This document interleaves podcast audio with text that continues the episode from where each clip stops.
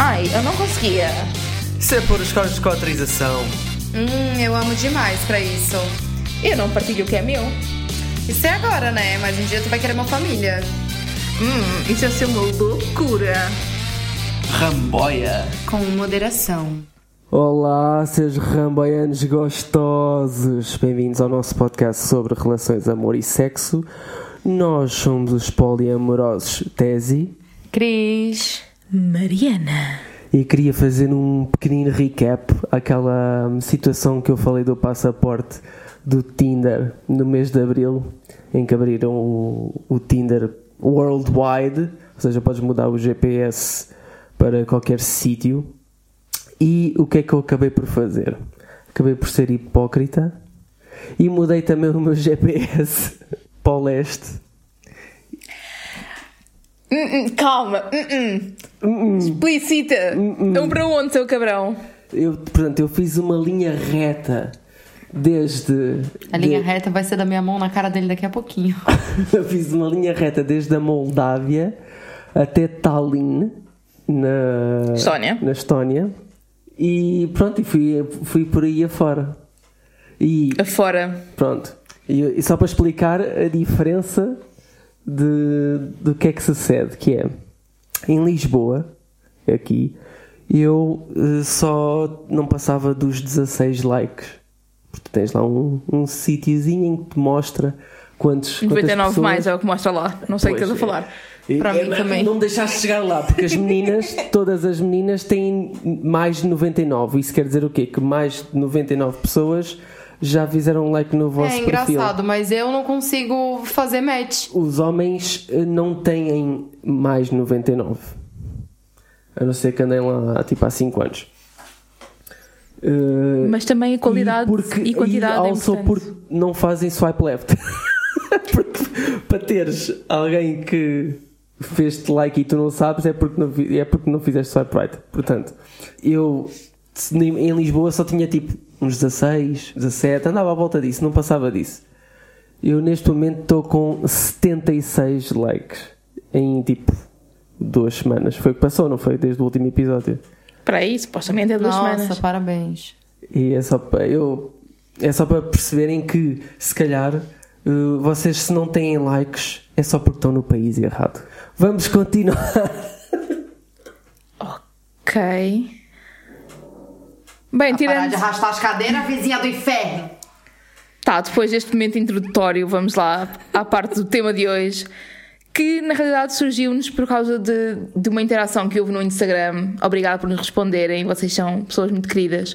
E tem a ver com a educação sexual. Nós fizemos uma publicação nos stories a perguntar o que é que achavam que tinha faltado na vossa educação sexual e gerou-se ali muita conversa. E é super importante falar sobre este tópico, porquê? A educação sexual é importantíssima para a vida em sociedade, para o sucesso das relações, descoberta sexual, sexualidade positiva, consentimento, por aí fora. Só que, basicamente, ninguém teve uma educação sexual de jeito. Porque ainda há muito estigma à volta da educação, sexual. Então, hoje vamos repensar como é que seria uma boa educação sexual. A primeira pergunta que fizemos aos anónimos no Instagram foi porque, onde é que acham que deveria ser ensinada a educação sexual? 13% respondeu na escola, 8% respondeu em casa, 3% respondeu em centros comunitários e em todo lado, ou todas as acima, teve 76% das respostas. Boa. Concordo. Concordam vocês? Pois é. Ou algum sítio em que acham que não deve haver? Não, acho que deve ter em todos os lugares. Todos os lugares possíveis deve ter educação sexual. Quando tu dizes centros comunitários, uh, ta- estamos-nos a referir ao quê?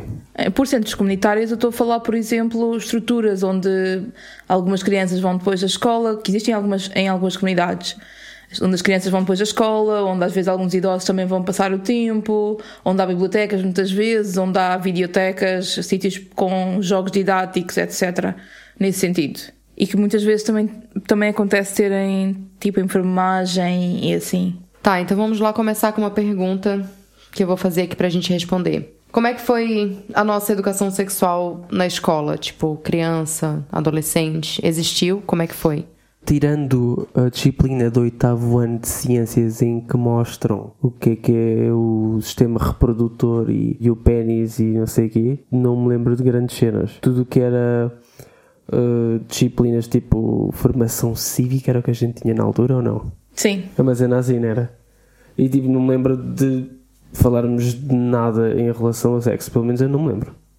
Tu lembras de alguma coisa? Não, eu só me lembro de ter falado uma vez de saúde reprodutiva, na saúde reprodutiva, whatever, educação sexual, para aí no sexto ano. Se calhar depois na, na, na tipo no sétimo, oitavo e nono, se calhar falei também de sistema reprodutor, mas não me ficou na cabeça, não sei. Mas só me lembro de falar de sistema reprodutor masculino e feminino para aí uma vez no, oitavo. sexto era ano. no sexto, é, no- eu estava. Porque eu também no estava a lembrar que no estava na, estávamos na, na- naquela é. básica onde É andámos. é. E hum, lembro-me, por exemplo, de uma cena que foi, que foi claramente só focado tipo, no sistema reprodutor, não houve conversa nenhuma do que é que era sexo, do que é que era sentimento, Tal do que é que era consentimento, nada disso, né? Era só tipo o sistema reprodutor. O máximo diziam, "A- a- o pênis introduz aqui. Mais E nada. mesmo assim não me lembro. Lembro-me, por exemplo, que havia. Lembro-me de terem dito. Isto é aqueles momentos mesmo à sketch completamente. O professor vira-se, ah, isto é a zona pública, e eu tipo, oh, professor, minha, minha zona não é pública, desculpe lá.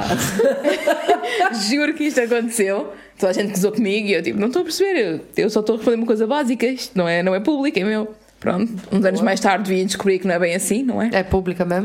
Pronto. Assim, E tu, Cris? Comigo, tive, algum, tive alguns episódios. Tive alguns episódios. Eu me lembro de, na quinta série, é, e um grupo de teatro na escola, onde eles falavam sobre doenças sexualmente transmissíveis. Ensinaram a colocar o preservativo numa banana. Me lembro Já é disso. mais do que eu tive. E eu me lembro também que nesse dia Pra teve uma básico, polêmica porque eles distribuíram preservativo para crianças do quinto ano Acho bem. e só tinha balão na escola. Pois. E depois teve pais que foram lá reclamar, dizendo: tá dando preservativo pro meu filho. Assim, que é melhor do que engravidar alguém na quinta série, né? E depois eu me lembro que eu tinha um professor de português, no qual eu não vou citar o nome, que ele curtia muito falar sobre sexo. Então toda quinta-feira. Ele dava uma aula de educação sexual, entre mu- maneira dele. muitas aspas. Eu entendo que ele explicava muita coisa, porque todo mundo participava super da aula. Ok. Mas Mas era meio labraganço, né? Era, tipo, teve uma vez que ele falou. Teve uma aula que eu lembro que ele falou sobre pornografia. E, tipo, ele começou a descrever um filme. E eu comecei a notar que aquilo já tava saindo da educação e já tava indo pra taradice. Isso é E- horrível. E, e machista, machista só ao barulho, não? Eu não, não me recordo dele ter sido machista. Eu nem sabia que isso era uma coisa na época, então não assimilei. Ok, já. Mas eu me lembro que nessa aula eu levantei a mão e ele perguntou assim: então, é, Crislane, qual é a tua dúvida? E eu falei assim: não, quero saber o que, que isso tem a ver com português. Porque ele era professor de português. E daí ele falou assim: ah, é, não estás contente com a aula? Eu vou tirar da sala. Eu disse: nossa, graças a Deus, né? Eu não tô aguentando mais essa merda. The fuck? Meu pai foi chamado na escola outra vez, daí a gente já sabe a história de todas as 835 vezes que meu pai foi chamado naquele ano. E foi isso, depois eu acho que no primeiro, segundo e terceiro ano, eu me lembro da professora de biologia falar sobre isso, mas tipo, primeiro, segundo, terceiro ano todo mundo já fode. Isso é então... tipo décimo, décimo primeiro, décimo segundo. Ok. Isso, só que são, só que são três. É o primeiro, segundo e terceirão. E daí eu lembro da professora de biologia falar sobre isso, tinha grupos de teatro que iam nas escolas falar. Mas a educação sexual era muito mais voltada a usem preservativo. Olha, menos mal. Tá e, e não muito mais além disso. Eu lembro-me, estava a lembrar agora que na escola não tive muito mais do que isto, mas tive uma vez um campo de férias em que houve um mini workshop de, sobre educação sexual. E eu estava para aí no quinto ano, talvez, acho eu. E ensinaram a pôr um preservativo. E eu lembro-me, na altura, perguntar à pessoa que estava a fazer, que estava a ensinar, que eram tipo monitores que tinham para aí 19 anos ou 18 anos. E na altura perguntei: então, e vocês já usaram isto na vossa vida? E a pessoa que estava a fazer, que estava a, fazer hum, a apresentação desatou-se a rir e eu tipo, não compreendi.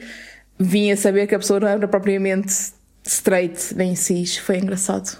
Boa.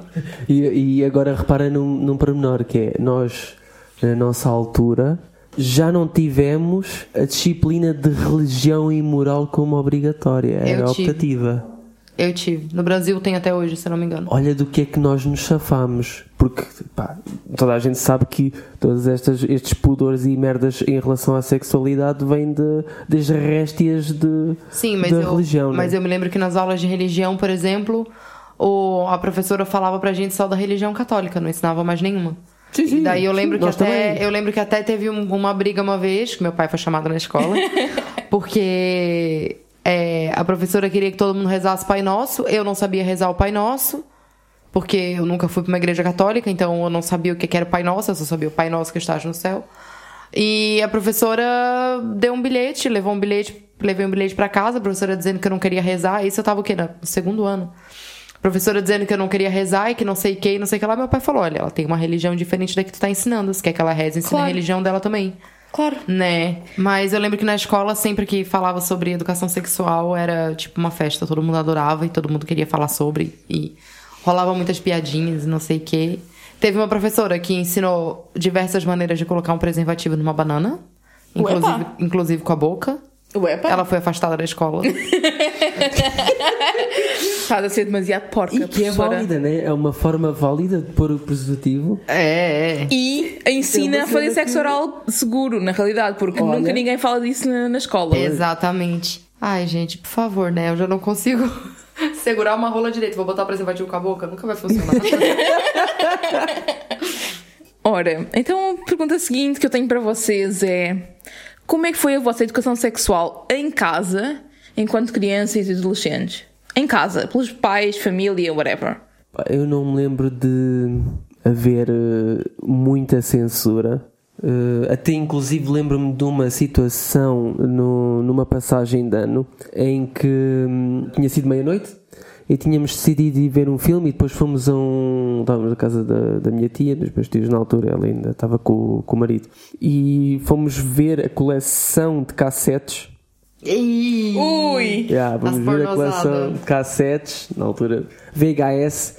Pessoas que Coleção nasceram em cassetes. 2010 que estejam a ouvir isto em 2030. Cassetes. Ah, pronto, espero que. É uma, é uma- Espero que as pessoas que nasceram em 2010 não estejam ouvindo, gente, pelo amor de Deus. Isso aqui não é pra vocês, vai ver o vídeo do Felipe Neto. uma, Sempre vai separar uma, ao fim. uma cassete é uma coisa que mais ou menos um paralelepípedo que, se, que tinha tipo uma fita e que se enfiava dentro do. É tipo um pendrive impresso. É tipo. que tu, que tu coloca dentro de uma impressora e ela te mostra na tela aquilo que. É uma tecnologia do caralho. Pronto. E esse meu tio, na altura, puxou de, de uma cassete da Xixolina. E, e disse: Bora ver, bora ver a Xixolina, assim no gozo. E toda a gente se riu, não houve tipo aquela cena de ai, olha aí as crianças, estás a ver? Foi tipo, e eu tipo, quem é a Xixolina? Pois. Eu, é, uma, é uma atriz pornográfica, disseram mesmo, estás a ver? Sem, sem problemas. Alguma vez tiveste tipo a conversa com a tua família? Não, isso A nunca conversa. tive. Não, nunca tive. O meu pai sempre tentou, de vez em quando tinha aquelas pancas de me tentar introduzir o tema da sexualidade, mas eu sempre ficava tipo. É pá, tá bem, pai, tá bem, ok. Tipo, ele falava, ele falava e eu ficava tipo, "Ih, tá bem, e eh, eh." Mas tipo, eu, tô eu hoje em dia percebo o, o que é que ele queria fazer, estás a perceber? Mas, eh, mas eu na altura sentia-me um bocado desconfortável. Se calhar hoje em dia as crianças têm já uma preparação para levar com essa informação dos pais diferente da que eu tinha. Sobre a conversa com os pais. O meu pai teve a conversa comigo uma vez. Que eu fui reclamar pra ele que eu notei que a minha voz tinha engrossado. Porque eu passei de uma época em que eu falava assim, pra época que eu falava assim. Hoje eu já consigo controlar mais ou menos, mas pronto. E eu fui falar pra ele assim, ah, pai, eu não entendo. Tipo, a minha voz engrossou do nada e não voltou mais ao normal. Eu acho que foi depois do meu primeiro emprego com telemarketing que isso aconteceu. E daí o meu pai falou assim: Ah, filha, senta aí que nós vamos conversar então. Daqui pra frente a tua voz vai começar a engrossar, vai começar a te nascer pelos no. Não, pera. ele parou mesmo, ele assim, não, pera, tu, tu, tu é menina, né? Então o bagulho contigo é diferente. Não, vou marcar médico aí pra ver o que que aconteceu. Te levar no fonoaudiólogo pra ver o que que deu aí. Isso aí não é normal, não. Mas não tiveram nenhuma conversa sobre sexualidade, então? Ah, a, gente, tiveram? a gente teve, né, por causa até do rolê da igreja, que eu lembro que eu perguntei pra ele por que, que eu tinha que continuar virgem. Ele disse que é porque eu não tinha maturidade pra Ah, sim, fazer estavas sexo com na- alguém. no, no episódio da religião. naquele sim. episódio gigante da religião. E com a minha mãe. A minha mãe chegava perguntando se eu já tinha visto homem pelado, se eu já tinha sentido tesão, se. Tá, não viu homem pelado? Vem cá que a mãe vai te mostrar. Tipo, umas coisas assim, mas. Porque ela disse que na época dela ninguém fez isso com ela. Entendeu? E, tipo, ela engravidou com 15 anos, porque ela era, tipo, inocente, não sabia. 14, na verdade. Porque ela não sabia o que, que ia acontecer. Ela realmente achava que o meu pai ia levar ela no cinema e que ele realmente tinha esquecido o casaco dentro de casa e que ela precisava junto. Enfim, tô expondo aqui minha mãe pra caralho. Olá, mãe da Cris. E, não, mas ela nunca vai ouvir, eu acho. Com a minha madrasta. hum, não me lembro dela ter falado alguma coisa. Eu lembro dela ter me dito uma vez que perder a virgindade dói muito e sangra. Acho que foi o máximo que ela me falou. E acho que, acho que foi isso. Em casa, eu acho que foi isso. A tua madrasta sempre foi um bocado mais castradora de informação adulta. Foi, foi. Tinha sempre muito pudor em tudo. Em tudo mesmo. Bem, vocês já sabem que na minha casa foi tudo super conversado. Eu estava sempre presente a ouvir falar sobre sexo e sexualidade na boa. E tu tinhas esta minha cena de ficares awkward ou não? Não, eu tinha também, só que eram duas coisas diferentes. Uma coisa era quando eu ouvia alguém a conversar, ou quando eu iniciava a conversa, não ficava awkward, mas por exemplo, eu lembro-me de uma vez em que eh, os meus pais decidiram pegar em mim, no meu irmão e numa amiga nossa, que era tipo a mãe dela, a melhor amiga dos meus pais, por aí fora, pegaram em nós e tiveram uma conversa. E eu tinha para aí tipo 12 anos, acho eu, e eles 15 ou algo do género. Eles deviam estar numa noite a backups e olha. Sim, decidiram, olha, é hoje. Olha, vamos falar de sexo pros filhos. Senta aí, caralho. Nós os três estávamos lá em cima, na, tipo, na parte de cima da casa, na boa, tipo, estávamos a jogar qualquer coisa, não me lembro, e de repente chamam-nos lá abaixo e estão super sérios a olhar para nós, e nós, não, não, não, não. e eles, meninos, é hoje que vai acontecer a conversa, e nós, não! Mas eu Pronto. já sei tudo. Um bocado, um bocado, aquilo que eles disseram, já, na realidade, eu sempre, como sempre, desde muito nova, sempre tivemos muitas conversas. Eu falava com a minha avó, eu tinha livros sobre sexualidade. Eu lembro-me que na primária eh, fui a uma feira do livro eh, lá na, cá na minha cidade e que, o livro que eu quis comprar foi um livro sobre sexualidade para crianças, não é? E que depois eu levei para a primária, o que não, não deu bom resultado Pois. não deu muito bom resultado, porque a professora e os pais dos outros alunos não acharam muita piada. Mas, portanto, aquilo que eles foram falar, eu já sabia grande parte, na realidade, então não foi muito grave. Foi interessante porque eu lembro-me na altura eles já me falarem que hum, infecções sexualmente transmissíveis também podiam acontecer ah, com sexo oral e não sei o quê, e eu isso não sabia, fiquei tipo, ok. Sabe que tu falou disso de infecção sexualmente transmissível? A minha irmã, a minha irmã, ela tem. Ela nasceu nos anos 2000, 2001. E ela. é, na escola teve uma campanha de vacinação contra HPV. E ela estava inscrita também para levar vacina. E eu sei que foi uma briga no Brasil. Porque no Brasil, tudo que envolve vacina, o pessoal diz que tem um chip do capeta que vai te possuir, na verdade, né? Os crentes dizem isso. Sim. É, não vou dizer qual é a religião e nem e por que que é a Assembleia de Deus que faz isso, mas tô zoando, são várias, são várias.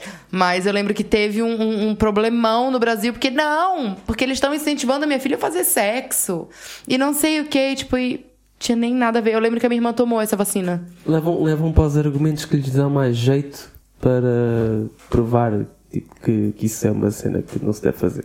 Cá em Portugal agora essa vacina faz parte do plano de vacinação, mas na minha altura foi tipo para aí os últimos para aí um ou dois anos depois de eu passar a idade em que é suposto tomar a vacina, começou a ser obrigatória a vac- a vacina para, para Aham. pessoas com Sim, outro. mas essa campanha Com foi daquela feita... idade, tá? Sim, mas essa campanha foi feita, tipo, na escola. Então, escola de roça, sabe? Tipo, não... Não. O povo... Pois, o povo fica puto, né, na roça.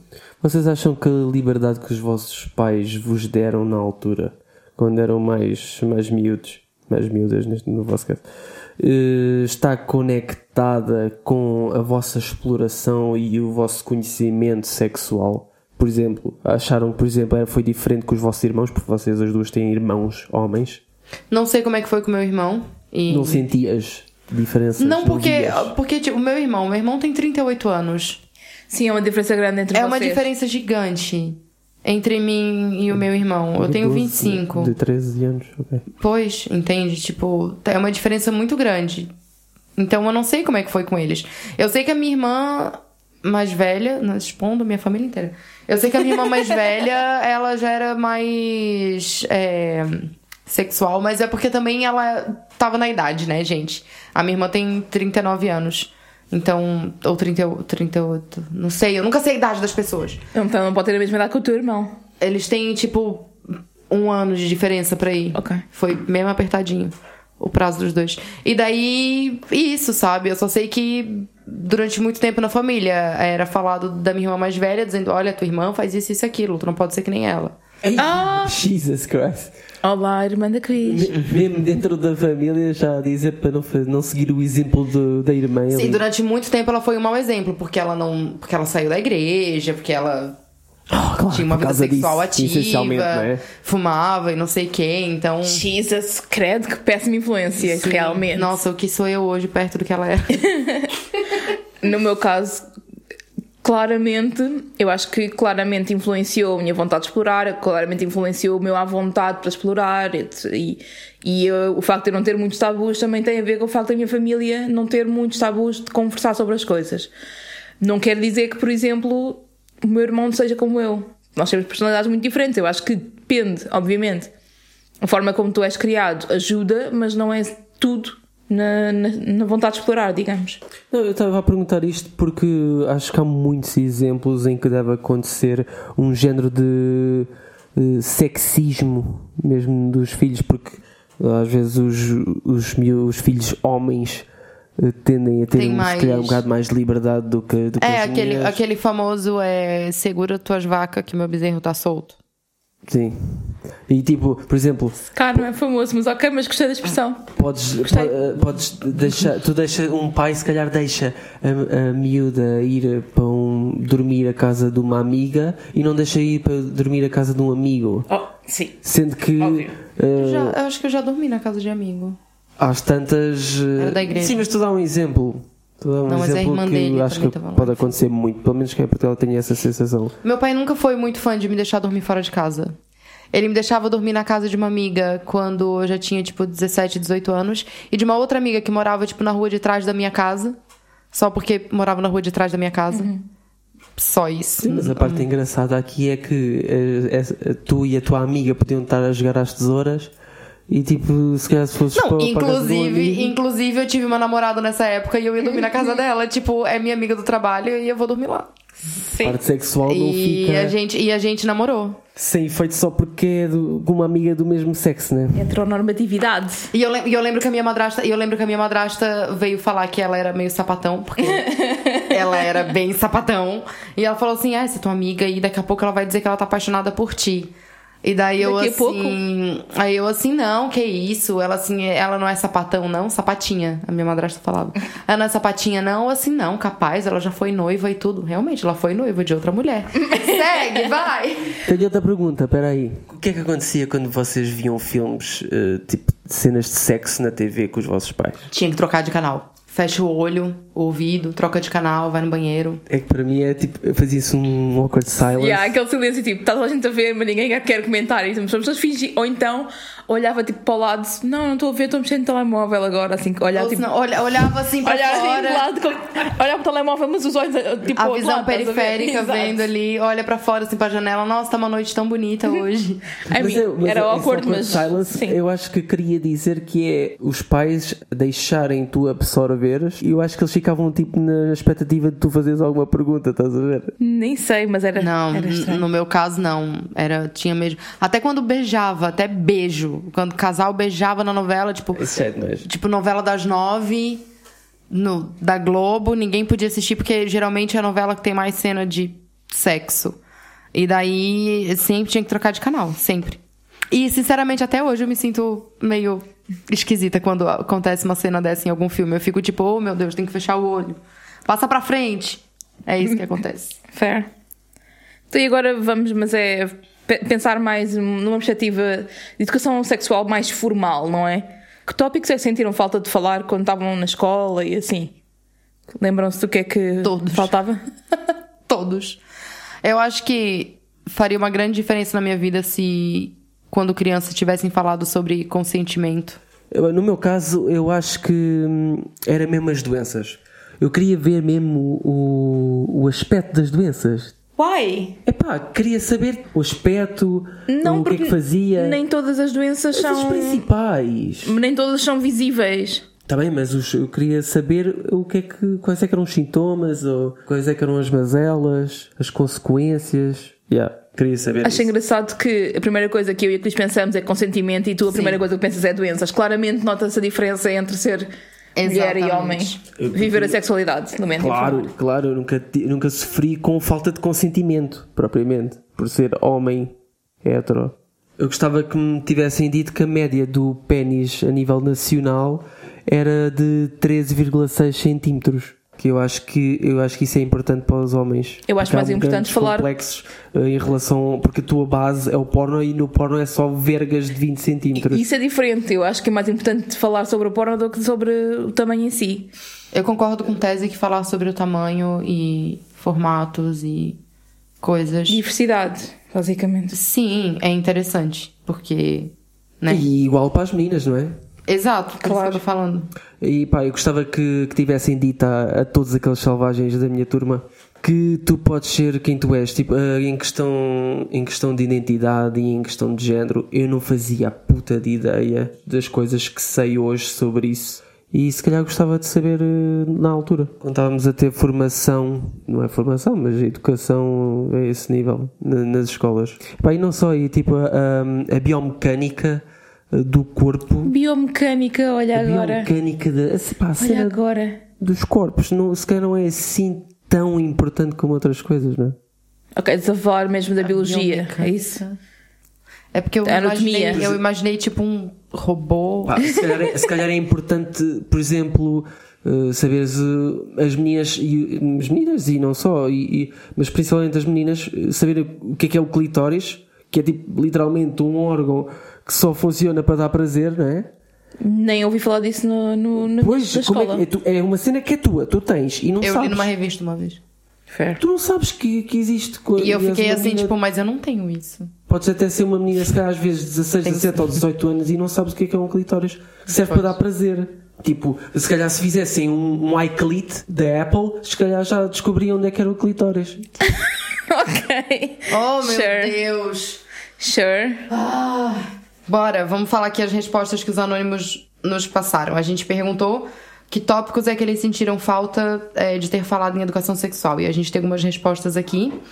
Que o Tese falou agora: prazer sexual, masturbação, normalizar o sexo sem dizer que é algo para adultos, né? É, descentralizar o pênis na vagina como único tipo de sexo, intimidade, identidades e sexualidades, como o Tese também já mencionou.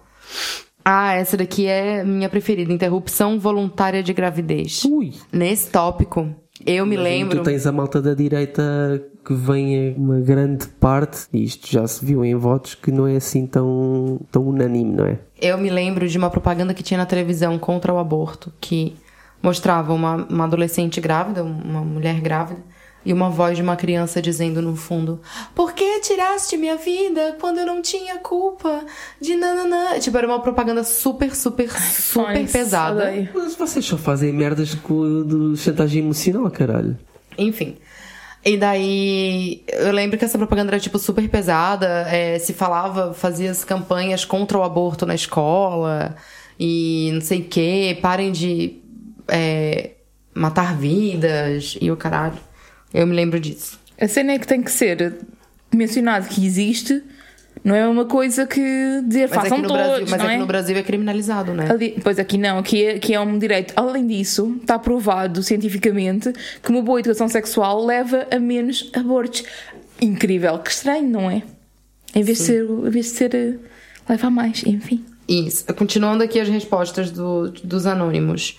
É, sexo seguro para atividades fora de pênis na vagina, que foi o que a Mariana falou de, de sexo oral protegido. Sexo certo? oral, mesmo, mesmo sexo anal também, ou mesmo às vezes tipo masturbação só pode ser utilizado de luvas e por aí fora. Uh, e mesmo ainda no sexo seguro também eu acho que tem um problema claro que é só se fala de sexo seguro para pênis e vagina ao mesmo tempo. Nunca se fala dois pênis, duas vaginas, nunca se fala de sexo sem ser heteronormativo, na realidade. E não se fala de, de identidades LGBTQI, quer dizer, isso é, eu não sabia, tipo, eu não, eu não percebia o conceito quando andava na secundária. Tipo, até ao nono ano eu não percebia o conceito. Não, só a única coisa que eu sabia é que era uma coisa negativa e que era para gozar. Que é Pois. uma merda tendo em conta que eu sou uma pessoa queer, não é? Agora eu consigo olhar para trás e ver isso, mas era tão melhor se pudéssemos conhecer isso desde o o início, não é? Vocês acham que faz sentido uh, nas escolas poder-se trabalhar também a parte da confiança? Tipo, por exemplo, normalizar a falta de direção? Sim. Com certeza. Se é uma coisa que acontece, tipo, eu acho que assim, é, o, o povo tem, tem muito medo de falar coisas pros adolescentes, tá ligado? Só porque eu acho que se falassem dessas coisas, ia ser mais naturalizado isso. Porque acontece. Então isso, isso um aluno, imagina que um aluno pergunta à professora, então como é que eu posso resolver isso? Tipo, estimulação, manual. estimulação, é?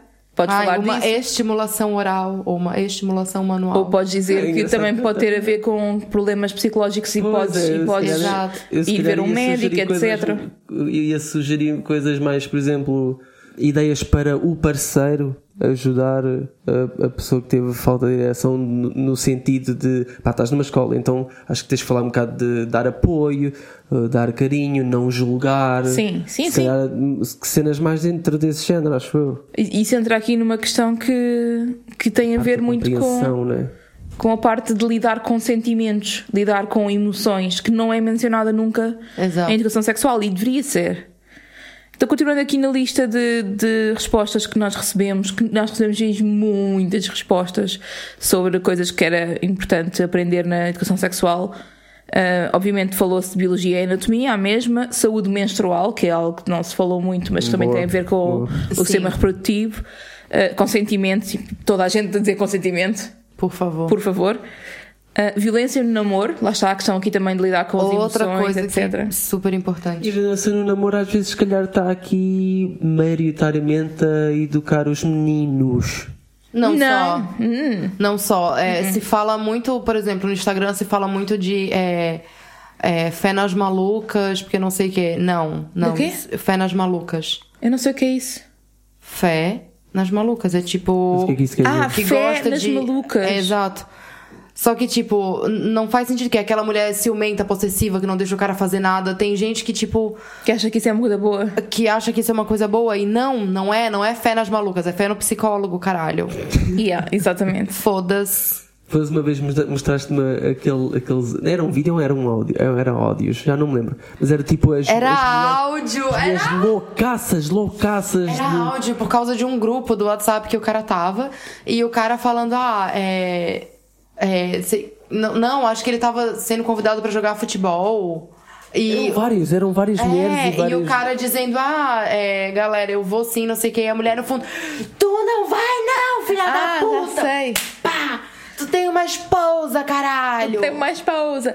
Depois, por acaso, isso é engraçado porque fala-se muito da violência dos homens para as mulheres, mas fala-se pouco da violência que Pois, existe é muito. isso- é isso e que eu existe bastante dizendo. violência, e obviamente não é, se calhar, tanta como de homens para mulheres, ou não é tão grave como de homens para mulheres, não é tão mortal, mas também existe violência, especialmente psicológica, de mulheres para homens, e isto é muito importante.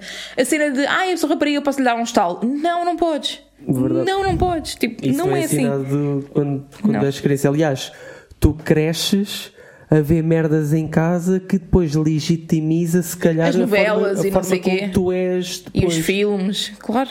Tipo, eu via, eu eu ia na rua quando era pequenino e lembro-me de andar com o meu tio e com o meu avô e eles meterem-se com, as- com, as, com as gajas na rua, tipo, mesmo à grande. E um, imagina uma criança pequenina ver isso, o que, é que, o que é que eu vou pensar? Que isso é que é suposto. É, aquilo que tem Claro. que acontecer, é assim que eu tenho que engatar gajas quando for maior. Claramente. Para além da violência no namoro, falaram também de naturalizar ISTs, infecções sexualmente transmissíveis, e falar sobre prevenção, ou seja, não é só tipo, não podem nunca ter esta doença, é também dizer tipo, ok, isto às vezes acontece, é tudo bem, é tratável, não é? Isso é, acho que é super importante também. O gato concorda. Sim, o Jax concorda. O Jax também de certeza concorda que é importante falar de que, de que pornografia é entretenimento e não realidade, e não é educação sexual. Exato. É Não é? tipo um cara querer dizer que o filme do Velozes e Furiosos é real. É como conduzir na autostrada. E que aquilo, e que aquilo acontece naturalmente. Sim. E houve uma, anónima que disse que gostava muito que houvesse aulas práticas em grupo, hashtag ramboiada. Com certeza. Nós vamos organizar os workshops mais tarde. Isso não é nas escolas. Nós acrescentamos ainda também a assexualidade, que é uma cena que para mim eu nem sequer sei falar sobre isto ainda. Agora imagina uma, uma criança nem sequer saber que existe pessoas assexuais e tu se calhar seres uma delas. E não sabes lidar com aquilo, não sabes porque é, que- porque é que sentes diferente das outras pessoas, porque é que não tens os mesmos impulsos que outras Sim, pessoas. olha, lá no salão eu tenho uma cliente que ela tem uma filha que tem pra aí, tipo, 12 anos, agora já deve ter tipo uns 14, que deve ter 12 anos, mas que desde criança é, nunca gostou. Eu já falei pra ti, Tese, dessa, dessa cliente. Que nunca gostou de usar roupa de menina, nunca. Nunca gostou de ter brinquedos de menina, nunca gostou de, tipo, usar roupa rosa. Quando as pessoas é, iam, por exemplo, dar presente, já sabiam que podiam dar uma camiseta, uma bermuda, uma coisa, tipo, não tão feminina, porque essa, essa filha da minha cliente nunca gostou. E depois a, a minha cliente estava dizendo que quando ela fez uns 12 anos mais ou menos, ela falou: Olha, eu não sou menina. Eu não me sinto uma menina e não sou menina e não quero ser tratada como uma menina. E a minha cliente disse que levou um cagaço, porque, tipo. Quê? Sim. Como assim? Tu não é menina? Tu tem uma periquita no meio das pernas? Como que tu não é menina? E eu acho que teve que ter ali uma, uma desconstrução muito grande e uma educação muito grande pra, pra mãe, porque a mãe nem sabia que aquilo era possível. Sabe? É, tinha acompanha... Depois teve acompanhamento com psicólogos e não sei o quê, mas. Sim, identidades trans, então nem, nem nunca se ouviu falar na, na escola. não, mas o, o negócio é que ah, ah, disse que não tinha gênero nenhum. Sim, é a género neste caso. Exato. É, Mas, mas sim, mas é, mas é uma identidade dentro do espectro trans, vá. Sim, sim. É, não, não é cisgênero, pronto. Nesse sentido. Sim, é tipo esse tipo de identidades LGBT que é super importante. Haver uma uma conversa sobre isso, nem que seja para permitir à pessoa depois explorar mais em casa. E também pra respeitar as outras pessoas, Sim, né? muito. Porque eu acho que quando a gente tem conhecimento, a gente respeita muito mais as coisas que são diferentes daquilo que a gente tá acostumado. Yeah. É porque eu, eu acho que para nós, o ser humano, se não estiver dentro de uma caixinha, sente-se perdido. É aquela cena, nós somos como os lobos, nós somos eh, animais de pack, não é? Au! E se não tiveres uma identidade específica com um nome já, que já existe, tu ficas perdido. Imagina, mesmo, mesmo nós, como polimorosos, nós na altura tínhamos de ter eh, um nome para a tua identidade eh, sexual. Tinhas que. Tu dizias que era bisse- eras bissexual, mas depois descobriste no- coisas novas, então tu já não gostavas de que te chamassem de bissexual, já eras pansexual. E agora já não sou pansexual, já sou queer. E, depois, e sou queer e bi, pá, tu ao mesmo tempo sou tudo. Tu ter sempre uma caixinha para onde, onde te meter e, e essas Sim, pessoas ajuda. em caixinhas f- são, ficam perdidas. Pansexual são as pessoas que gostam de comer no Punch e Company, né? Pan rico. Não, do. Pans and Company. É. Sim. Pode São as ser. pessoas que trabalham lá, são pessoas pansexuais. São as pessoas que trabalham lá e fazem sexo tipo atrás, na cozinha ou assim. Então, se for como no Lidl. Ah, sim, há a teoria que no Lidl anda a rolar um festival de couro, de flerte, porque Eles são os trabalham- únicos que têm auricular. Ele tra- eles trabalham com auricular Ui. falando entre si e a gente e eu já ouvi cada coisa. E agora, e agora imagina o A manager. hora que como é, como é que foi que aquela falou? A hora que a hora que eu soltar o meu bicho.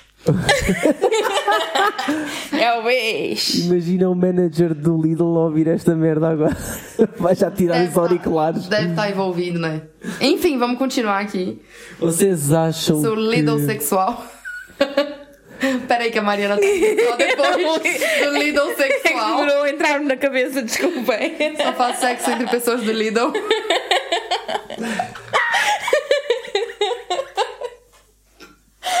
Nossa, vai ficar uma semana rindo agora. Começou a rir três anos depois. Foda-se, Mariana. ok, calma, não, vai ser na boa. Continua, amor. Você pode ser pansexual, não pode ser lidossexual. Vocês acham que devia-se falar nas escolas sobre diversidade das relações, ou seja, falarmos também da existência das não monogamias? Óbvio. Óbvio. Óbvio, mas isto já é esticar a corda ou não? Epá, não é. Não, mas isso fala lá pro sétimo, oitavo ano, se calhar. Eu acho que não é esticar a corda porque tu Eu tens acho que nunca é a apresentar a, corda. diversidade. Tu não tens que dizer às pessoas, ah, toda a gente é não monogâmica. Tens que dizer, olha, existem Existe estes vários tipo de tipos. A mais comum é a monogamia, mas existem outras que não são. Mas aí é que tá, como a monogamia é a única coisa que é aceita pela sociedade, eles nunca vão falar que existe outra coisa, não Sim. é? Muito pouco provável. Que eles não querem incentivar as pessoas a serem não monogâmicos. dos argumentos, né? E depois po- podem dizer, ah, a sociedade está estruturada para vivermos numa monogamia, apesar de existirem estas todas onde vocês se calhar se identificam mais. Sim, Eu só sei que, olha, ainda bem que eu não comecei a faculdade de filosofia pra dar aula, porque senão Ias meter fogo naquela merda toda. Eu ia ser expulsa das escolas assim como eu fui quando eu era aluna. Eu. Era como aluna, como professora. Chamar o, meu- chamar o meu pai na escola assim, mas então, mas ela já é professora, por que, que tá chamando o pai na escola? Exato. Quase derrubei o copo. ó. Então, se pudessem decidir a partir de que idade é que começava a aprender sobre educação sexual e que tópicos é que deveriam abordar em cada fase, o que, que vocês acham? Para mim, é a partir do 1, 2 anos. E quando digo educação O problema é as pessoas acharem que educação sexual é educar para fazer sexo. E não é. Exato. Tu, a partir Às do vezes 1, pode ser 2 educar pra não fazer sexo também, né? Desde que não seja- desde que não seja quando- negativamente. Quando, tu é criança, Sim, sim, no sentido de não, não permitir toques, saber, Exato, é saber quis dizer. consentir, saber os nomes corretos de. Ai, o pipi da menina. Não, a vagina e a vulva da menina. Não, é o pirilau, é, não é a pilinha, é o pênis do rapaz. E isso ajuda imenso depois também a fazerem, se houver algum problema, a, a falarem melhor dos seus próprios órgãos sexuais. Sei lá, as, as mãezinhas e os paizinhos que ensinam a menina a dizer ai, a minha loló. Tu loló, caralho, como é que, como é que o professor, o loló, médico, o enfermeiro vai saber o que é que é um loló? Ninguém sabe, não é? loló no Brasil é cool. É sério? Ah. Ah, ok, desculpem. Aqui não. Eu não sei, eu para mim a cena de desde pequenino, desde tipo um, dois anos, tu consegues com linguagem começar a ensinar educação sexual. Sim. E tipo, ensinar a lidar com sentimentos, lidar com E ensinar, e rejeição. ensinar como reagir quando algo acontece, porque a criança ela não sabe como que ela reage. Tipo, alguém vai lá e passa a mão na, na periquita da criança e ela não tem noção de que aquilo é errado. Sim. E ela não sabe como reagir, não sabe se fala pra mãe, não sabe se fala pro pai, não sabe se fica quieta, entendeu? E mesmo a questão das crianças têm muita mania de tocar no corpo das outras crianças sem perguntar, sem consentimento. Ou os rapazinhos, tipo na, na primária, levantam as saias das meninas. Isso para mim, tudo isso podia ser colmatado com educação sexual. Sim, eu me lembro na igreja uma vez que eu fui no banheiro e o menino, ele entrou por baixo da porta do banheiro, da cabine onde eu tava. E eu fiquei, tipo, traumatizada. Eu dei uma pesada na cara dele, Olha, fizeste machuquei a cara dele e. Pronto, lá chamaram meu pai outra vez, não é? E teu Olha, pai, tua teu pai filha- high five. Tua filha deu um chute na cabeça do fulano. Ah, por quê? Ah, porque ele espiou ela por baixo da porta do banheiro. Sim, então tá tudo certo. Ah, tudo ótimo. Sabe? É, é porque o, o problema é que meu pai, ele sempre falou é, para resolver as coisas com violência, né? Por exemplo, ah, Ok. fez não sei o que é, contigo e foi contra a tua vontade, fecha a mão e dá-lhe no meio do nariz. Espera descer o sangue, se não descer o sangue, dá-lhe outro. Ok. Era nesse nível. Principalmente com menino. Com menina, não, só com menino. Se o menino fez alguma coisa, ah, passou a mão no teus peitos, fecha a mão e dá-lhe no meio do nariz. Porque eu lembro que teve uma época que eu tava reclamando muito que os meninos estavam puxando o elástico do meu sutiã. E aquilo me, me dava uma raiva. E teve, teve um menino que eu bati nele por causa disso. Pronto, lá. Chamaram meu pai na escola. Caralho. Já chamaram, só neste episódio já chamaram o teu pai à escola Agora três não é vezes. mais, é porque eu sou da igreja, é porque chamaram meu pai na escola. Exato. Por exemplo, a questão de saber lavar também os órgãos genitais, por exemplo. Tu podes ensinar isso desde criança e não tem que ser uma cena de. Não estás a ensinar sexo, mas estás a educar para a sexualidade e para a educação do corpo, não é? Acho que tem muito a ver com isso. Bem, eu sou da opinião que se deve, pá, no mínimo, ter estas questões todas que já falámos para trás. O ideal era ensinarmos estas questões todas pelo menos até ao fim do ensino obrigatório, que é o 12 segundo. Pelo menos estas questões todinhas. E eu Agora, acho- para dividir isto, foda-se, não é o meu trabalho. Façam vocês essa merda. E eu acho até que, por exemplo, na, na própria faculdade deves ter, devias ter obrigatoriamente tipo workshops trimestrais que fosse a falar sobre consentimento, a falar sobre sexo sobre influência, a falar sobre prevenção, a Sim, falar na faculdade sobre... acontece muita coisa terrível também, né? Sim, porque é uma altura em que as pessoas são muito sexualmente ativas, a realidade é essa. Eu não fiz, eu não fiz faculdade, mas eu conheço histórias de amigas que foram, tipo, pra fazer um trabalho, entre aspas, e fizeram uma orgia no, no apartamento de outra pessoa. entendeu? Mesmo no secundário isso já começa a acontecer, na realidade. Mas... Eh, O que é que tu te lembras? De, não te lembras de nada, né? De formação cívica. O que é que tu fazias Não, em formação formação cívica cívica? não tinha nada a ver com Estudavas para, para, para os Sim, outros, para os exato, outros testes. trabalhos de casa para os outros testes. Olha, mas- eu agora não sei que se existe formação cívica ou se é cidadania ou não Educação para a cidadania, o que é que é não aquela sei cena? Eu não quero saber como é que se chama, o nome que lhe dão, estou-me a cagar. Eu, olha, para começar, era saber fazer o RS. Fazer saber o IRS, porque ah, Fazer ninguém- saber o IRS? saber fazer o IRS. Fazer e fazer e testar. É só carregar em dois botões, mas eu nunca vi. Não sei. Segunda, aprender as leis de trabalho e os direitos do trabalhador. Não, mas isso eles não podem ensinar, não é? Porque senão as pessoas vão ficar sabendo. Pois, mas é. Uhum. Como é que eles vão passar a perna nas pessoas Se calhar pessoas... interessa ao capitalismo. É o, que, é o que acontece no Brasil, não é falado sobre isso porque as pessoas não podem saber, né? Se as pessoas souberem, como é que eles vão passar a perna na gente? Como é que eles Exato. vão explorar pessoas que têm conhecimento? Por que, que tu acha que o Bolsonaro foi eleito? É, Enfim, continua. Militar. Acabou o episódio. Depois, de- depois destes, para mim, depois destes dois tópicos resolvidos, é a parte toda da- da sexualidade destas questões que já falámos até agora. Então, mas tu quer ensinar crianças de dois anos a fazer o IRS pra ti? Explorador do caralho. que maluca. Vai montar um escritório de contabilidade só com crianças. Elas são exploradas até saberem sobre estas coisas.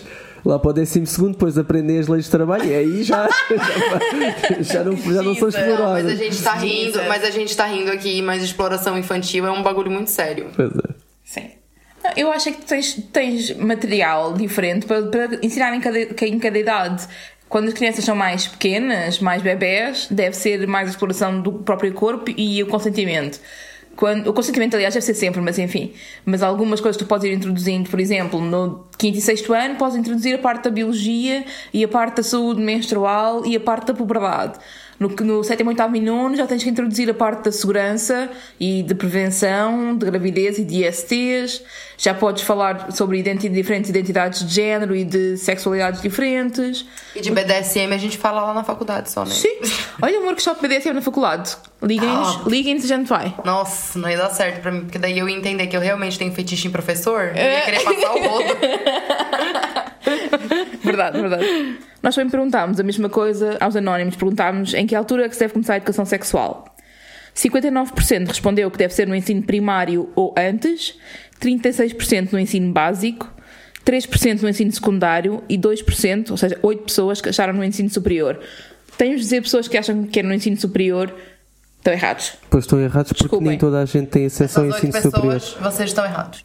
Para além disso, para além de não terem acesso, É, mas é classista, na realidade. É classista, mas para, ok, sim, sem dúvida, nem, nem tinha pensado nisso. Tinha pensado no facto de tu, quando chegas aos 20 anos, ou aos 18 anos, ou 19 anos, quando vais para a faculdade, já começaste a vida sexual, já começaste a pensar em sexo, já, já tens uma identidade, uma sexualidade. Já não, não é ali que vais começar a aprender, não é? Sim, se, se tirando que, pronto, na nossa altura, temos a mesma idade, se calhar era normal fazer come out na faculdade e não tanto no secundário. Hoje em dia, se calhar, já é mais normal fazer o come out no secundário. Sim. Hoje, eu acho que na nossa altura, alguém que fizesse out no secundário era ali ostracizado de uma forma. Era terrível, era Tipo, terrível. hoje em dia, se calhar, é muito mais na boa e é mais no, Eu lembro, de, eu lembro de uma situação em que uma. Rolou um boato, não foi nem. É tipo verdade, sabe? Rolou um boato de que uma amiga do nosso grupo, porque tipo, nós éramos um grupo de quatro meninas, e rolou uma conversa de que uma dessas quatro meninas era, era lésbica. Pronto, já deu. E, e eu, é? e, eu me, e eu me sinto mal pra caralho, porque eu fui uma das pessoas que disse: não, a gente não pode ficar com ela, Uhum. porque senão, tipo, ela vai dar em cima da gente, vai querer beijar a gente, não sei o que, nananã. Desculpa. Foi, foi ridículo isso, mas é, asneira. porque, mas é porque foi o que eu fui ensinada a, a acreditar, né? Que uma pessoa que gosta do mesmo sexo que eu vai querer me atacar. É, são predadores todos. Mas eu percebo, eu também, eu também lembro E ela, e ela nem era sapatão na época. Ela se descobriu sapatão depois. Mas na época, na época não era. Eu lembro também na, na- tipo no sétimo, oitavo e nono ano havia uma rapariga que era que era lésbica e toda a gente na escola gozava com ela e tipo ela começou a estar completamente sozinha na escola e foi muito Sim, complicado. eu me lembro, eu me lembro dessa amiga, ela veio chorar, ela tava chorando uma vez no canto lá, do- perto do portão da escola. E daí eu fui lá perguntar assim, ô fulana, por que, que você tá chorando? Ela assim, é porque vocês eram minhas amigas e do nada vocês começaram a me deixar sozinha. Yeah. E daí eu aí eu senti o peso, tá ligado? Uhum. Eu assim, porra, que puta que pariu, Crislane, que merda. Mas isso teria sido evitado se tivessem normalizado o não ser hetero. Exatamente. Olha, acho que as pessoas não sabiam que tu te chamavas Cris Lane. Fudeu. Agora já sabem, pronto. Eu sou brasileira, né, gente? O que esperar? Com Y. Nossa, vai a merda, cara. Mas pensa assim, se for dito em inglês, se isto for ouvido no estrangeiro, as pessoas dizem Chris Lane, Mas é Que- Crislane. Mas fica mais fixe em inglês. Crislane. É a minha Siga. faixa de rodagens favorita. Nossa, cala a boca. Puta que pariu. Vai tomar no meio Ah, do não, seu... foi boa. Foi boa, desculpa. Ah, Acho que nem sério? toda a gente vai apanhar esta, mas. Oh, come on, Lane. Siga, siga. A próxima pergunta que é: como ensinar educação sexual em casa? Tipo, pais ou tutores ensinarem educação sexual às crianças e adolescentes. Eu tenho uma experiência engraçada com isso que é uma pessoa da minha família, eu vou dizer uma prima minha, é, teve uma situação em que o, o filho dela estava brincando com o filho de outro, de outro primo e aconteceu uma situação em que mostraram as partes íntimas das crianças. E deu um maior problema, porque, ai meu Deus, a minha filha mostrou a perereca dela, a periquita dela pro teu filho, oh não, sabe? Tipo, rolou ameaças e tal na família. Uau. Sim, pesado mesmo. E eu lembro que a minha prima falou assim: olha, pro meu filho, isso é uma coisa, tipo, ele teve curiosidade, ele queria ver, ele queria saber como é que era. Tipo, não foi nada com maldade sexual. São crianças, As as crianças crianças, não têm têm curiosidade. isso. Exato. E o engraçado é, e, que. calhar tem essa curiosidade porque os pais escondem. Não, mas o engraçado é que a minha prima, ela nunca escondeu nada. Nunca escondeu nada. Ela sempre falou, tipo, tratou as partes íntimas pelo nome que tem que ser tratado. Ela sempre falou muito abertamente sobre essas coisas. E, tipo, na família achavam que ela era louca por fazer isso, entendeu? Porque, ai meu Deus, ela não tem pudor em falar com os filhos sobre isso, mas, tipo. E tem que ter? Exato. Não existe motivo nenhum. Eu lembro que, eu lembro que quando eu era adolescente, tipo, eu manchava minhas calcinhas, porque o, o pH da, da vagina é mais ácido e às vezes pode desbotar as roupas. E eu ficava, tipo, chocada, porque eu pensava assim, porra, calcinha nova. Eu já manchei essa merda, eu tenho o quê? Eu tenho. Patareca ácida. Eu tenho lexívia na minha periquita, caralho. Tipo, eu, eu pensava dessa forma, até que eu fui perguntar pra minha madrasta e ela também não sabia me responder o porquê. Então a gente teve que ir, foi no médico, porque achavam que eu tava doente, né? Fui no médico e tal, e, e a médica falou: não, isso é Normalíssimo. perfeitamente normal, sabe? E qu- quando que eu ia saber disso vindo dos meus pais? Tipo, não ia saber, porque eles também não tiveram essa educação. Então, se calhar é aquele bagulho que eu falei num outro episódio, que talvez a próxima geração, depois da gente que vai ser pai, vai criar os filhos de uma forma diferente. Porque os nossos pais foram criados de uma forma diferente, porque os nossos avós foram criados de uma forma diferente. E isso vai se passando, né? Entendeu? Tipo, é uma evolução, digamos assim, que a gente tá acompanhando. E a gente tem que fazer a diferença agora. Senão as próximas gerações Estagna. vai, ter, vai ser terrível, vai ser horrível. Eu puxo esta, esta minha parte do discurso, se calhar para onde eu me identifico mais, que é eu ser filho homem e eventualmente se fosse pai, que é educar melhor os filhos homens e dizer que uma relação sexual eh, não se faz a convencer outra pessoa. Eh, é uma coisa que tem os dois que querer. Also, dizer que ficar a olhar para uma miúda gira nos transportes não é ok. Não é ok tocar em miúdas que não se conhece. Eh, não assumir que quando somos convidados para ir à casa de, de meninas é para fazer sexo e por aí afora. The list goes on and on and on. Senão ficava aqui uh, o dia todo. Sobre esse negócio de convencer outra pessoa, tem uma coisa que eu vejo muito no Instagram que todo mundo é, acha super legal compartilhar, que é não vou fazer nada que você não queira, mas vou te incomodar até você querer. Eu. Tipo, não. Isso não é E consentimento. isso tem tipo, se calhar, milhares de shares. Tem, as pessoas acham o máximo compartilhar Ah, isso. tem boa da piada. Eu- eu- Normalizar eu isso como piada que é- foda-se. Eu se partilhasse isso era para, tipo, para ser uma crítica a isso.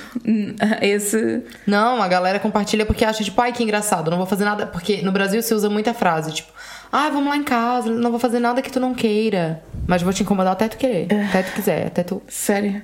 Ah, eu acho que a educação sexual em casa tem que ser feita, tipo, como eu disse, desde, desde pequenino, não é? E a ir dando livros, dando explicações, quando houver cenas de sexo, falar sobre as, sobre as coisas. Imagina, há uma cena de sexo num filme em que há, há essa questão, tipo, ele vai à casa da- de uma rapariga ou vai em casa de outro rapaz, whatever, e insiste até conseguir sexo. Isso é uma altura ótima para os pais pararem o filme e falarem com, o- com o filho: olha, Isso não boa, se faz. Boa, boa. isto boa. não é assim que se faz, isto não é consentimento real, a pessoa não queria, foi obrigada a fazer. Se alguém, fazer, se alguém fizer isto contigo, tu podes sempre dizer que não e ir-te embora. Podes-me telefonar a qualquer momento e eu vou-te buscar. Não tens que ficar com vergonha por ter estado numa situação em que podias ter algum contacto sexual e mesmo que tenhas, eu não vou ficar chateado. Isto é super importante, quer dizer, eu não te vou julgar se tiveres contacto sexual. Porque Sim. existe mesmo muitas, muitos pais que ficam zangados porque os filhos têm sexo, especialmente as filhas, não é? E se os pais disserem desde sempre eu não me vou ficar chateado porque tu tiveste contacto sexual, os filhos têm mais tendência a sentir-se confortáveis a falar sobre isso com os pais. É, eu na minha família acham. Vão deixar de achar depois desse episódio. Eu na minha família, eles acham que meu primeiro contato sexual foi meu ex-marido. Obviamente. Então não foi? não Claro que foi. Foi, foi. Sim, sim. Foi. Foi, foi, foi, sim, foi sim. Eu acho Naquele que, ano, então. Mas isso, é- isso, epá, essa cena do parar o filme, oh, nem sei, se- nem, mesmo não, se, não separando o filme, que é muito Podes falar dramático. no final, vá. Dramático parar o filme, mas tipo, imagina, está a acontecer qualquer coisa do género. Eu estava a falar desta cena dos transportes. Imagina que há uma cena num filme em que o gajo está a olhar, está a mirar uma bacana e levanta-se e vai lá falar com ela e engata e ela toda sorridente, toda contente, porque o gajo é um grande fodão. E tu acho que tens de ter a maturidade para dizeres ao, ao teu filho que, olha, estás a ver isto? Isto não acontece. Isto não é real. Nunca faças isto. Mais do que isto não acontece, não, é não dizer. é dizer que não acontece. Isso acontece e isso tá errado. Porque acontece. Não, a cena de dizer. Talvez tipo, não da mulher ficar feliz, mas. Sim, Exato. Isso exatamente. não Essa acontece parte. da mulher que fica feliz. É aí, é aí que eu quero chegar. Explicar que a mulher pode ficar incomodada, explicar porque é que quais são os sinais de não, que não tem que ser necessariamente não, explicar que um "Ah, ah, ah", aquela coisa desconfortável, ou um ah, não sei hoje não, ah, eu depois falo contigo, ou depois combinamos. E se calhar é um não disfarçado, mas é um não, não é? E ensinar que essas diferenças, essas nuances que não se falam. Outra coisa Sempre. também que eu acho que é importante é saber reconhecer quando outra coisa está acontecendo com algum colega, por exemplo. Hoje no, no Instagram eu vi uma, uma postagem que foi: a minha filha reconheceu sinais de que a amiguinha dela estava sofrendo abuso sexual do pai e ligou pra mim, explicou a situação e eu liguei pra polícia. Arrepiei-me, juro-te. Sabe? Tipo, faz toda a diferença. Yeah, mesmo, mesmo. Já agora, aproveito para dizer pessoas que, que falam sobre hum, educação sexual com crianças. Uma é uma é a Vânia Bliss, que é uma, uma psicóloga que tem mesmo tem um livro e fala faz palestras sobre educação sexual na infância. E há uma, uma pessoa que eu gosto de seguir no TikTok que é uma mãe que fala com os seus filhos e ela tem aquilo que ela chama de body talks. Ela não diz educação sexual, ela diz body talks, tipo conversas corporais, em que ela explica consentimento, explica partes do corpo, explica tudo, explica hum, a questão de- da coerção e não se poder fazer coerção para o sexo, etc. E a pessoa chama-se lack of im- impulse control. Lack of impulse control. Eu depois partilho também no Instagram, mas eu achei super interessante a forma como ela fala com o filho e ela mostra sempre nos vídeos. O filho não aparece, só aparece a voz do filho e ela conversarem. E a forma como ela fala com o filho, tipo, ela própria tem muito, muita preocupação com o consentimento do filho, pergunta ao filho: tens certeza que queres falar sobre isto? vais ter alguns sentimentos contrários, vai, podes ficar desconfortável, coisas assim, ou isto pode ser difícil para ti ouvir. Acho super interessante. Está a fazer um documentário no TikTok sobre educação. Do próprio, dos próprios filhos, sim, educação sexual dos Engraçado. próprios filhos, é muito engraçado. Então, e agora a próxima pergunta é: quem é que devia ensinar a educação sexual nas escolas? Porque neste momento são os professores que o fazem, na, gen- na generalidade dos casos, acho eu. Os professores, são tipo, professores. professores de educação de ciências ou assim, não? Nem sei, nem sei se não vai lá parar malta formada em Sociologia que acaba por. Não, eu acho que podia ter, tipo, uma pessoa especializada em educação sexual pra poder falar disso, porque meu professor de português não deu muito certo, não é Yeah. mesmo? Um velho tarado falando sobre. Ai, não dá. É, eu acho que uma pessoa que seja especializada nisso talvez devia ter uma cadeira pra qualquer curso de educação que fosse educação sexual, pra tu saber como ensinar isso para outras pessoas. Eu acho Talvez que devia ser obrigatório para todos os professores, mas acho que, me...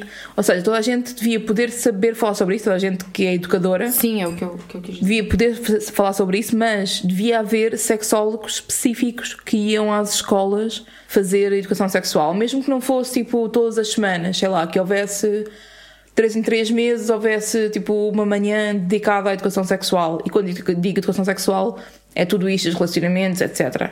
Para mim, isso acho que era super interessante.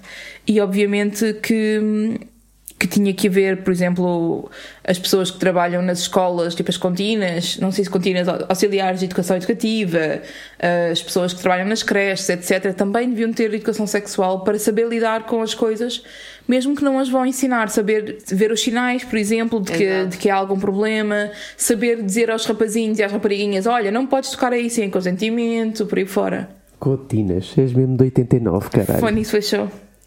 Os nossos anónimos também tinham aqui algumas ideias, enviaram-nos mais de 120 respostas, que eu achei tipo ótimo. Ganda scroll que tinhas para ali. Fiz um bom scrollzinho, foi fixe, mas pronto, havia muitas respostas que eram repetidas e basicamente caíam nestas, nestas categorias: pais, parece-me bem, professores de ciências e anatomia, ou professores com formação específica, sexólogos, psicólogos. Equipas multidisciplinares, também acho isto muito interessante ter várias pessoas diferentes, porque, por exemplo, tens os enfermeiros, médicos, técnicos de saúde para falar mais da, da saúde sexual em si e das ISTs, e depois, depois tens os sexólogos para falar também de identidades de género e por aí fora. Ahm, eu- lá está, aquilo que eu estava a dizer aqui também se reproduziu, que foi, devem haver educadores especializados, mas todos os professores devem ter alguma formação, é aquilo que eu e a Cris estávamos a falar. Ah, coletivos, foi achei interessante esta, esta, esta resposta, tipo coletivos que sejam, ah, por exemplo, de- da área queer, irem às escolas e falarem sobre isso, ou coletivos trans, por exemplo, eu acho que é uma boa ideia haver uma formação trans para as pessoas conhecerem as várias realidades e darem de caras com alguém que é diferente de si, não é? Isso é interessante.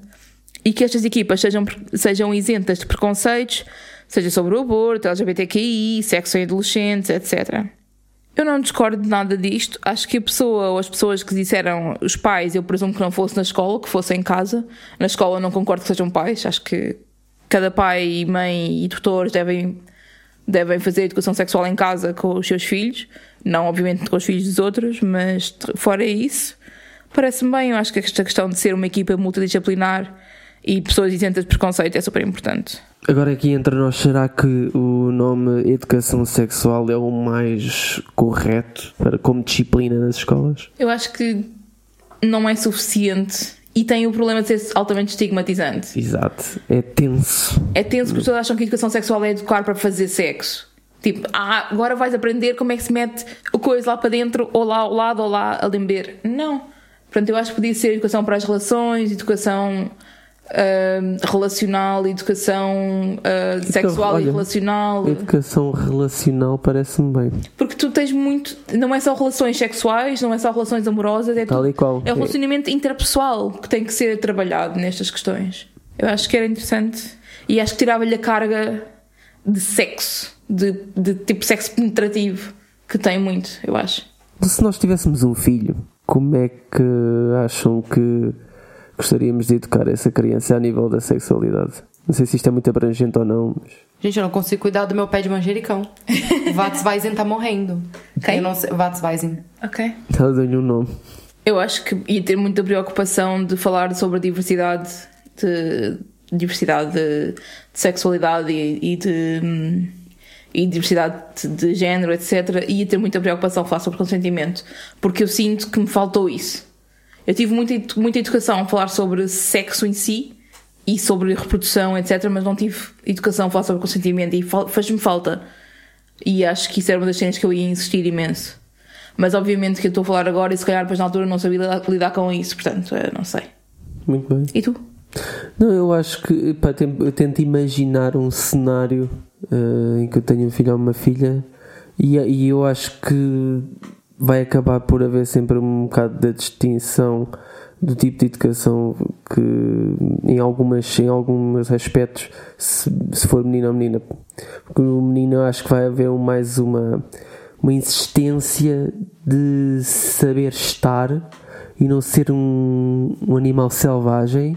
E se for uma menina é mais prepará-la para a guerra não a deixar de levar com nenhuma cena Desde que, não estás a seja, desde que não seja tipo pôr o ónus de, de se salvaguardar entre aspas nela, desde que não seja o ónus de tu é que tens de ter cuidado para não te meter em situações. Não estou a dizer que é isso que vais fazer, não, não, não. mas há quem, Sabes que eu há quem não- tenha que essa ideia de ah, não, não devias ter posto essa tua situação. nem, nem, ia, nem, ia, nem, ia, nem ia proteger a menina por, por ser menina Lol. Let me see you try. Pois isto agora nunca se sabe, né? Só, só tendo mesmo é que, é que se sente. Então agora vamos ao nosso quadro. Parem com isso. Hoje saiu meio desafinado. Foi tipo umas octavas mais abaixo. Exato. Então, parem de ensinar que é normal meninos assistirem pornografia e baterem punhetas e meninas não. Acho que não precisa dizer mais nada, né? Precisa? Não, eu acho que está tudo dito. Está tudo dito. Acho que é curto e grosso. Para que explicar? Parem de usar a frase, ah, é normal, ele é menino. É. Pelo amor de Acho Deus. que as, as crianças, eh, seja que sexo for, tocam-se, né? Tipo, meio que mexem, né? Na- nas pilinhas. Há né? masturbação Esfregam-se infantil. Há esfregam-se masturbação todos e infantil. caralho. né? E é preciso normalizar isso também, na realidade. Sim, tipo, eu lembro-me de uma cena tipo, para de mexer na pila. Eu, meu irmão, eu lembro-me disto, com o meu irmão, a minha mãe dizia assim, ah, para de mexer na pila. Estás a ver, estás a ver aqueles, aqueles, aqueles joysticks do. Joystick ali. aqueles analógicos. Parecia a pilinha dele, assim, e ele Não, para de coisa, merda. Eu lembro que no Brasil, pelo menos, existem histórias mirabolantes para os meninos né, não baterem punheta, que é, ah, se bater muita punheta vai ficar cego, vai cair o cabelo, vai cair o dedo. Era menino batendo punheta e chorando assim, eu vou ficar cego. Yeah. Sim. Não, mas é sério, tem que, é, tem que normalizar mais, eu acho, as meninas também Masturbação feminina. assistirem pornografia e Sim. se masturbar, porque é uma coisa que vai acontecer, né? Então, pra que criar uma geração que vai se sentir culpada por querer se dar prazer? Uma geração de meninas, né? Se sentir culpada por querer se dar prazer e por querer sentir isso, tipo, pra quê? Há- Sim, há neste momento, se calhar, tantas mulheres que ah, olham para trás e pensam: foda-se, eu só descobri masturbação aos 25 anos. Cenas desse género. Sim. Por causa, se calhar, de cenas deste género. Exato. No episódio sobre a religião, a gente falou muito sobre as pessoas se sentirem culpadas na masturbação, né? E isso teria sido completamente diferente se talvez. Mas vai perguntar pros homens se eles sentem a mesma culpa. Temos uma recomendação de mídia que é um, aquele debate maravilhoso sobre a obrigatoriedade da disciplina da educação para a cidadania e desenvolvimento com o Nuno Melo, o eurodeputado do CDS, e a jornalista Helena Ferro Gouveia. Se ainda não viram essa entrevista, é uma, acho que é uma entrevista meio que intemporal. Uh, vai ter piada, teve piada na altura, vai ter piada agora. E conseguem perceber a besta que é o Nuno Melo. E se calhar é- representa ali muitos pais conservadores que ainda pensam daquela forma. Então, antes de vocês desligarem, nós temos aqui uma novidade maravilhosa e uma, um presente. Tão blogueirinha. Ai! Então, nós fizemos uma parceria Topperson com a Satisfyer para comemorar o Dia do Sexo Anal, que é no dia 18. 18 de abril. 18 de abril, exatamente. E nós vamos fazer um giveaway. Ah, o que é que nós vamos sortear nesse giveaway? anal beads e anal plugs. Portanto, Isso. são na realidade cinco toys que cada pessoa pode receber. Exatamente. E quantos kits desse nós vamos sortear? Cinco. Então, cinco ramboianos vão ter a chance de ganhar esses cinco toys maravilhosos. Lá no Instagram a gente vai mostrar detalhes de cada um, é, como vem embalado, é, como que usam, demonstrações. Só se pagarem muito bem. Exatamente. No Patreon. No Patreon. Ó, Patreon. no Patreon. Então, como que a pessoa pode fazer para poder participar? É o seguinte. Vai ter que ir lá no Instagram, compartilhar nos stories o episódio favorito do Ramboia e explicar ou escrever uma, uma frase dizendo o que, que aprendeu naquele episódio ou o que, que aprendeu com o Ramboia no geral. É, nós, esse vai estar valendo desde o dia 19 e nós vamos fazer o sorteio no dia 1 Primeiro de maio. Até dia 30 têm que fazer isso. Então, até dia 30 tem que fazer isso. Tem que marcar a gente nos stories. Não pode esquecer de marcar arroba ramboia com moderação. Lá no Instagram a gente vai ter tudo explicadinho também. E se a pessoa tiver o perfil fechado, por favor, nos mande print da, da publicação nos stories, porque esse perfil for fechado a gente não tem como ver. Não estamos pedindo para a pessoa abrir o perfil, basta mandar pra gente o print da publicação nos stories. E dediquem-se, porque são cinco, são cinco kits que a gente vai estar sorteando. Nós vamos escolher as duas melhores respostas e os outros três kits vão ser sorteados aleatoriamente. Então, quem é competitivo aí, bota as manguinhas pra fora, Quero ver aí os, os poetas e as poetas todas. os poeteiros todos. Os punheteiros? Poeteiros. Ah, os punheteiros, está bem. Então, é, não se esqueçam, por favor, marcar o nosso perfil no Instagram, que nós vamos fazer esse sorteio. Tem até o dia 30 de abril para poder fazer, porque no dia 1 de maio nós vamos publicar quem são os vencedores. E com isto vamos só fechar o episódio com o tema do próximo episódio. Vamos voltar a falar sobre não monogamia. Chega de putaria. Chega de putaria. Acabou a putaria. Será? Ou, ou mais. Ou, afinal, eu sou puta e agora? E portanto, o tema do próximo episódio é como saber se sou poliamoroso. Ou amorosa, ou amorose. Ok? Como saber se vocês são poliamorosos é a cena mais importante. E pronto, é isso. Beijo, Deus, tchau, até para a semana e duas semanas, whatever. Tchau. Tchau. Tchau. Tchau. Tchau. Tchau. Tchau. Tchau. Tchau. Ah, tomar no cu. Tchau, porra. Desliga essa merda de uma vez. Isso ia ser uma loucura. Ramboia. Com moderação.